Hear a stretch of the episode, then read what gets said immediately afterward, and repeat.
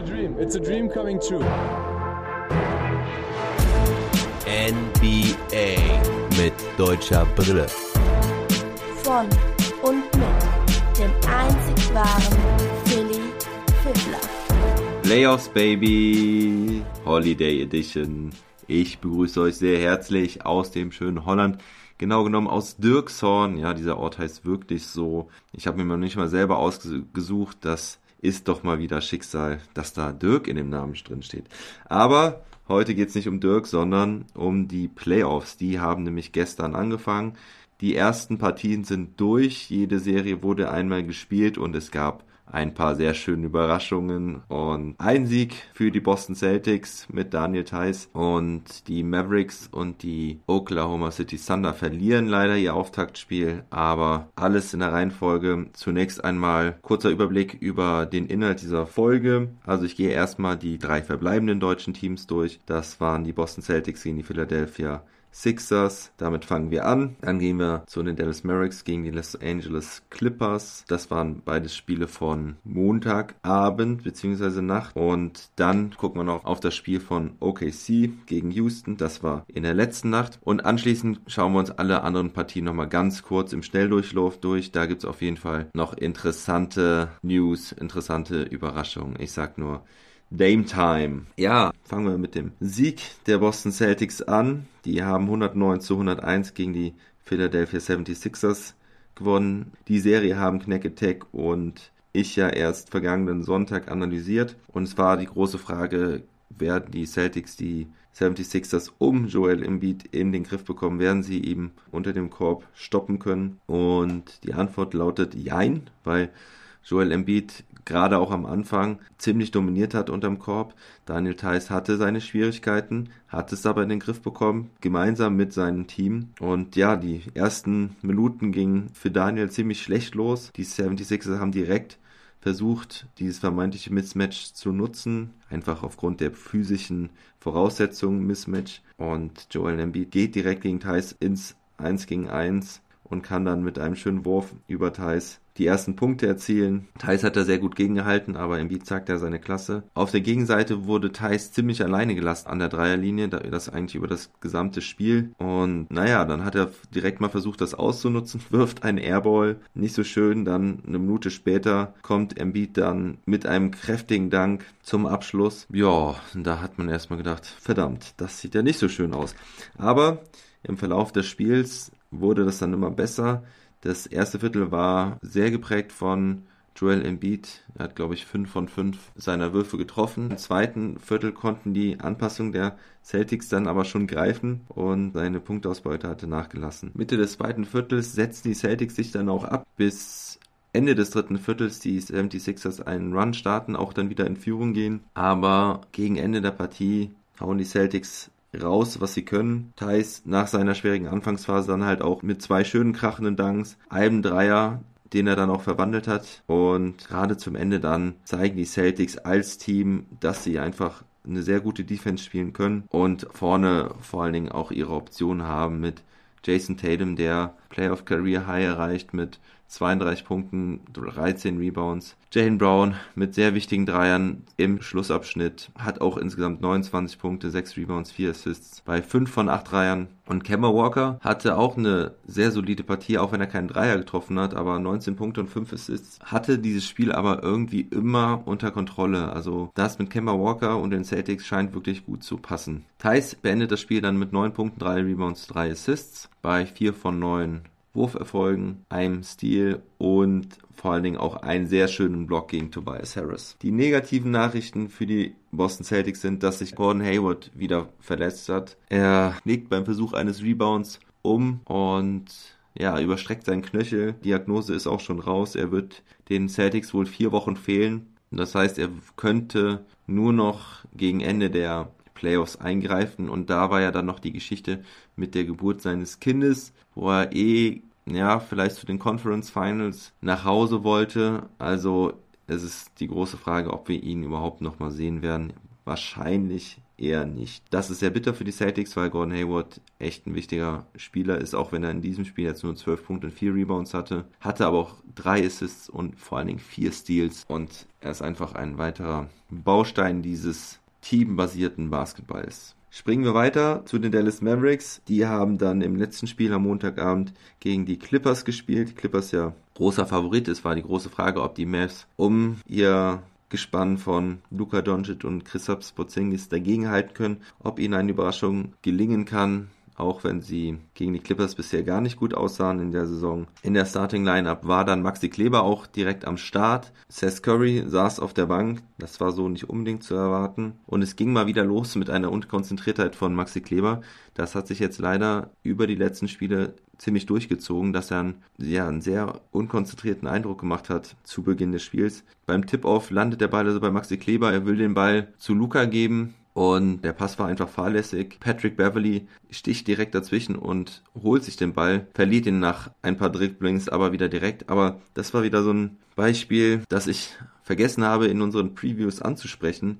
Denn Maxi Kleber hat wirklich jetzt über die ganzen Spiele immer wieder Fahrlässigkeiten dabei gehabt. Ob das eine Backcourt-Violation war oder dass er nicht richtig zum Rebound hingegangen ist. Also da scheint etwas bei ihm nicht ganz zu stimmen und ich hatte das vor ein paar Tagen, vor einigen Wochen auch schon ja, als Gerücht mitbekommen, dass da irgendwas im Busch ist bei ihm. Und es scheint wirklich so zu sein. Und ich will jetzt hier nicht den Gossip Talker machen, aber es scheint wohl, dass er sich ähm, von seiner Freundin getrennt hat vor, weiß nicht, einigen Wochen. Also die beiden folgen sich nicht mehr bei Instagram. Das ist meine Quelle. Also ich sag's ganz offen und ehrlich. Ähm, ich will jetzt hier echt nicht der, der Schlammwühler sein, aber man hat es ihm angemerkt, dass irgendwas bei ihm nicht ganz stimmt. Ich meine, vielleicht kam er auch dann nicht so mit der Bubble zurecht ich kann das ganz gut nachvollziehen, wenn halt privat irgendwie was nicht stimmt und dann kommst du da zu dem Spiel, es sind keine Zuschauer da, du musst dich wirklich selbst konzentrieren und wenn du dann etwas, ja, wenn, wenn deine Gedanken vielleicht sehr um andere Sachen kreisen, dann kommen vielleicht solche Unkonzentriertheiten zustande. Es gab wirklich einige Beispiele, die ich ja eben auch schon genannt habe und wer sich die Messspiele angesehen hat, hat das feststellen müssen, dass Maxi sich solche Dinge immer geleistet hat, die man sonst überhaupt nicht von ihm kennt. Also das ist wirklich ungewöhnlich. So, jetzt aber genug darauf rumgeritten. Ja, die Mavs starten wirklich dann ziemlich schlecht. Luka Doncic, glaube ich, direkt mit vier Turnovern. Die Clippers gehen mit 18 zu 2 in Führung. Da war man erstmal bedient. Maxi mit einem Backstein von der Dreipunktlinie, ein Moving Screen, der dann zum Offensivfoul natürlich führt. Luca knickt dann auch noch um also rutscht aus bei dem Drive, knickt um, muss dann auch direkt erstmal getaped werden, hat ihm aber im Verlauf des Spiels anscheinend nicht geschadet, muss man da, dazu sagen. Aber ja, die Mavs mit acht Turnovern insgesamt bei diesem 18-2-Lauf und dann haben die Mavs mal angefangen zu spielen und Zack, steht es 22 zu 22. Die Mavs gehen mit einer Führung aus dem ersten Viertel und führen zwischenzeitlich mit 16 Punkten im zweiten Viertel. Da haben sie auf einmal dann alle getroffen, ob es Tim Hardaway Jr. war, Luka Doncic, Christoph Porzingis, Seth Curry mit drei Dreiern hintereinander. Also dann lief es richtig super für die Mavs, gehen in Führung zur Halbzeit 69 zu 66. Tja, und im dritten Viertel ist es dann so ein Spiel auf Augenhöhe. Die Clippers gehen wieder in Führung, Mitte des dritten Viertels. Und dann kommt aber eine ziemlich spielentscheidende Szene, finde ich. Und zwar holt Christoph Porzingis sich sein zweites technisches Foul ab. Und ja, das bedeutet, dass er das Spiel dann von draußen weiter zugucken muss. In der ersten Halbzeit hatte er sich mit einem sogenannten Punch in die Luft sich über einen Foulpfiff beschwert. Das war das erste technische Foul, ist leider regelkonform. Hätte man vielleicht mit ein bisschen Fingerspitzengefühl nicht pfeifen müssen. Und im dritten Viertel ist es Marcus Morris, der Luka Doncic nach einem Drive und nach einem Foul ja, umarmt und weiter festhält. Luka Doncic versucht sich da so ein bisschen dann davon zu befreien und ja, wie man Marcus Morris kennt, provoziert er danach so ein bisschen und Christoph Porzingis geht hin, will seinen Buddy verteidigen und ja, kriegt dann das zweite technische Foul dafür. Marcus Morris hat auch eins, aber es stört ihn recht wenig, denn er darf weiterspielen und Porzingis ist raus. Was wirklich sehr bitter ist, denn Porzingis hat bis dahin eigentlich ein recht gutes Spiel gemacht, auch wenn er nur drei von seinen neun Würfen getroffen hat, aber man, man, hat einfach gesehen, dass er wirklich wichtig ist auf dem Court, weil er einfach ja ein gefährlicher Werfer ist, ist wichtig für Spacing und vor allen Dingen auch defensiv unterm Korb ist er einfach eine Präsenz. Und ich konnte mir ab dem Zeitpunkt dann nicht mehr vorstellen, dass die Mavericks gewinnen, weil ihnen einfach eine Waffe fehlt und gegen die Clippers muss da schon alles stimmen, damit sie da eine Chance haben. Ja, Maxi hat sich dann, wie gesagt, verbessert, hat dann auch mal ein schönes offensives Foul gezogen, hat einen seiner Würfe getroffen, das war ein Dreier, einer von fünf, also drei Punkte, sechs Rebounds, ein Assist, insgesamt drei Turnover, wobei, glaube ich, da zwei ziemlich am Anfang standen. Insgesamt muss man aber dann sagen, ist es ein bisschen überschaubar von Maxi bei 33 Minuten, aber das war halt dann auch einfach schwer für ihn. Ohne Porzingis besteht der Frontcourt der Mavs dann halt aus Maxi Kleber und Boban Marjanovic und das ist dann halt einfach schwer und die Clippers haben dann wieder zu ihrem Spiel gefunden am Ende. Paul George mit 27 Punkten, Kawhi Leonard mit 29 Punkten, 12 Rebounds. Marcus Morris, der X-Faktor mit 19 Punkten, 6 Rebounds, 4 Steals. Tja, und so verlieren die Mavs dann das Spiel. 21 Turnover insgesamt hatten sie dann die Mavs, davon 11 von Luca. Das ist echt ein sehr hoher Wert, aber auf der anderen Seite muss man auch sagen, Luca Doncic mit 42 Punkten, 7 Rebounds, 9 Assists, 3 Steals bei 13 von 21 Wurferfolgen. Damit ist er der Spieler mit den meisten Punkten in seinem ersten Playoff-Spiel. Das hat er schon mit 40 erreicht, er hat 42 Punkte gemacht. Naja, ein bisschen ärgerlich für die Mavs, weil das Spiel hätten sie wirklich an sich reißen können, gewinnen können. Aber wie gesagt, da haben ein paar Sachen dann halt nicht gestimmt und ohne Porzingis dann zu schwer. Kommen wir zum nächsten Spiel. Die Oklahoma City Thunder gegen die Houston Rockets haben gestern Nacht gespielt. Schröder kam von der Bank, durfte dann auch direkt äh, James Harden verteidigen. Am Anfang war es ein Spiel mit sehr, sehr wenigen Punkten. Schröder hat das defensiv eigentlich ganz gut gemacht, hat aber offensiv nicht zu seinem Spiel gefunden. Da waren direkt ein paar Turnover dabei und ja, schlechte Wurfversuche. Aber wie gesagt, auf beiden Seiten wollten die Punkte erst nicht fallen. Die Thunder haben versucht, ihre Größe gegen die Small Ball Rockets auszuspielen mit Danilo Ganilari und Steven Adams haben also immer den versucht, den Ball unter den Korb zu bringen. Das hat auch erst ganz gut funktioniert. Dann haben die Rockets auf Zone umgestellt, haben also eine 2-3-Zone gespielt. So versucht man dann halt den Weg zum Korb zu unterbinden. Das hat auch wirklich sehr gut geklappt. Die Rockets sind aus dem Spiel gekommen, haben dann wirklich kaum noch scoren können. Ich hatte ja mit dem Age in den Previews analysiert, dass die OKC Thunder ja einer der schlechteren Dreipunkt werfenden Teams sind. Und dass diese Schwäche hat sich dann auch gezeigt und die Rockets haben das ausgenutzt. Die Rockets haben also nicht von außen treffen können, haben am, am Abend dann 13 von 35 Dreiern noch getroffen. Was sind, das sind 37 Prozent. Das ist sogar ganz, ganz leicht über dem Schnitt. Jedoch waren da auch einige Dreier noch dabei gegen Ende des Spiels. Und tja, die Dreier sind das eine. Das andere ist aber, dass sie dann im Verlauf des Spiels dann halt auch immer weniger aus der Zone getroffen haben. Den Thunder hat auch Lou Dort gefehlt. Den hatten wir ja auch ein bisschen thematisiert. Guter Rollenspieler, der aber dann mit Kniebeschwerden ausgefallen ist. Er wäre wohl der primäre Verteidiger gewesen für James Harden. So haben die Thunder sich das so ein bisschen aufgeteilt zwischen Andrew Roberson, Terence Ferguson und wie gesagt halt auch Dennis Schröder. Ja, Schröder hat dann auch einmal schön das Knie von James Harden in den Unterleib bekommen. Das war nicht so nett von The Bird. Das sah auch ein bisschen komisch aus. Also, also ich will ihm nicht unbedingt Absicht unterstellen, aber ich kann auch nicht sagen, dass es unabsichtlich war. Ja, weiter zu Schröder. Also er beendet sein Spiel mit 6 Punkten und 4 Assists bei nur 3 von 12 getroffenen Wurferfolgen und der Dreier wollte wieder gar nicht fallen. 0 von 5 Dreiern. Das Ganze in 31 Minuten. Das ist leider zu wenig von Dennis the Menace. Wer allerdings sehr gut war bei den Thunder war Danilo Ganinari mit 29 Punkten. Und Chris Paul hätte auch fast ein Triple-Double abgeliefert mit 20 Punkten, 10 Rebounds und 9 Assists. Ja, und bei Houston, still, heimlich und leise, hat sich James Harden auch wieder zu 37 Punkten gemausert. Dazu 11 Rebounds, solide Wurfquoten. Eric Gordon hat auch ein sehr gutes Spiel gemacht mit 21 Punkten, 3 Rebounds und 4 Assists. Der X-Faktor bei den Rockets war diesmal Jeff Green mit 22 Punkten von der Bank bei sehr guten Wurfquoten. Ja, und so gewinnen die Rockets das erste Spiel und ich glaube, es wird wirklich schwer für OKC. Aber das Schöne ist ja, jetzt kommen immer die Anpassungen nach der ersten Partie. Defense und die Offense werden angepasst von den Trainern und im zweiten Spiel kann es schon immer wieder ganz anders aussehen. Kommen wir jetzt zu den anderen Partien. Die Playoffs begannen mit Denver gegen Utah. Das war direkt mal ein Knaller zum Anfang. Auch das hatten wir schon thematisiert, dass es bisher immer sehr enge Spieler waren zwischen den beiden. So auch diesmal. Die Nuggets gewinnen gegen die Utah Jazz mit 135 zu 125 nach Overtime. Jamal Murray war dabei der absolute Knaller, hat 36 Punkte und 9 Assists geliefert und hat in der Crunch Time vor Ende des vierten Viertels mindestens 8 Punkte in drei Possessions hintereinander abgeliefert. Also ich weiß nicht, ob da sogar noch ein paar Punkte mehr kamen. Es waren bestimmt noch mehr im vierten Viertel. Aber diese zwei Dreier, die er hintereinander reingemacht hat und dann noch ein Pull-Up-Jumper aus der Mitteldistanz, die haben die Nuggets dann in die Overtime gebracht, denn vorher sah es eigentlich eher danach aus, als könnten die Jazz das Spiel gewinnen. Donovan Mitchell hatte eine absolute Career Night, hat 57 Punkte, 9 Rebounds und 7 Assists aufgelegt, hat damit den Franchise-Rekord der Utah Jazz in einem Playoff-Spiel für die meisten Punkte gebrochen. Vorher war das Karl Malone mit 50 Punkten, The Mailman. Ja, und 57 Punkte ist auf jeden Fall mal eine Ansage.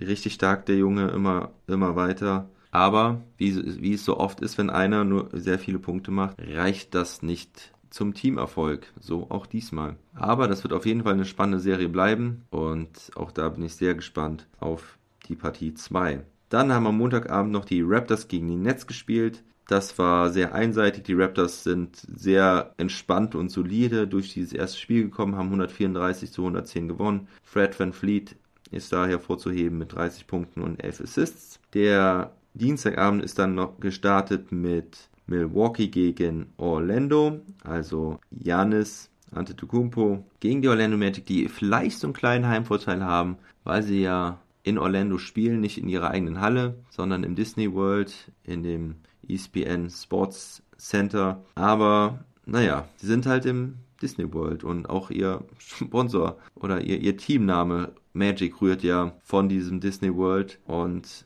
naja, wie auch immer, ich habe es euch gesagt, die Orlando Magic werden das Spiel, erste Spiel gegen die Milwaukee Bucks gewinnen, weil die Bucks noch nicht ready sind. Das war meine Prediction. Bin ich ein bisschen stolz darauf, dass ich das so vorher gesagt habe.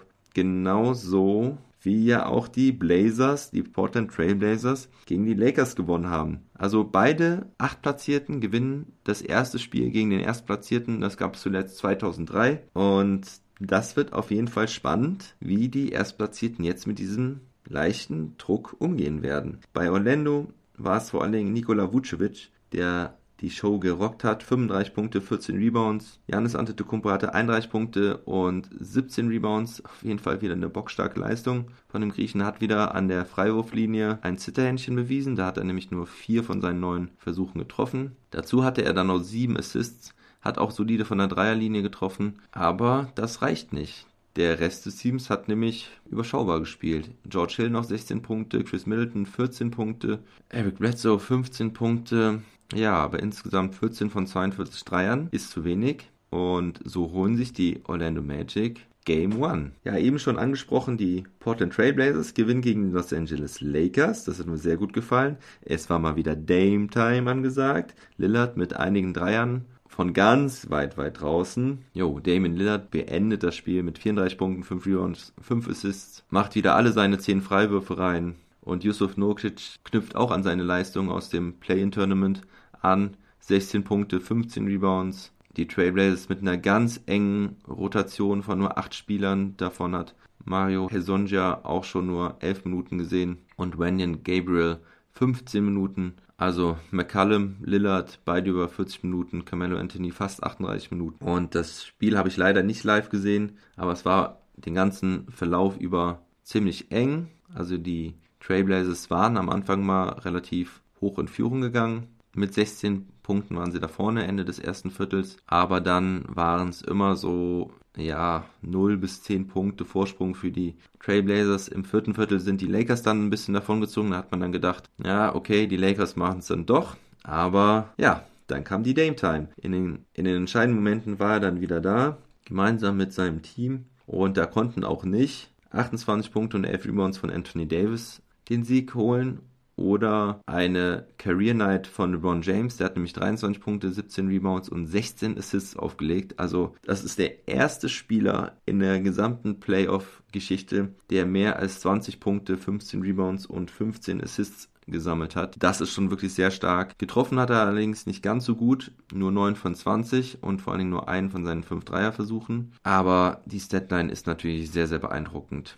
Aber was hat gefehlt bei den Lakers? Ja, Contribution von den Rollenspielern. Kentavious Caldwell Pope hat 0 von 9, Danny Green nur 4 von 12 getroffen, Kyle Kuzma 5 von 14, Alex Caruso 1 von 6. Das ist dann insgesamt zu schwach die Lakers mit einer gesamten Wurfquote von nur 35,1% und 15,6% aus dem Dreierbereich bei 32 Versuchen. Also, die Blazers sind weiter heiß. Auch hier muss ich mir mal gerade selbst auf die Schulter klopfen, es tut mir leid, Hashtag Klugscheißer. Aber die Blazers werden es den Los Angeles Lakers schwer machen. Und naja, ich habe 10 bis 15% vermutet, als Chance für die Trailblazers die Lakers rauszuhauen. Ich würde mal sagen, die Chancen sind nicht gesunken. Dann haben wir noch ein letztes Spiel, die Miami Heat gewinnen gegen die Indiana Pacers. Jimmy Butler ging da voran mit 28 Punkten, 3 Rebounds und 4 Assists. Und Bam Adebayo auch mit dem guten Spiel 17 Punkte, 10 Rebounds und 6 Assists. Goran Dragic auch mit 24 Punkten.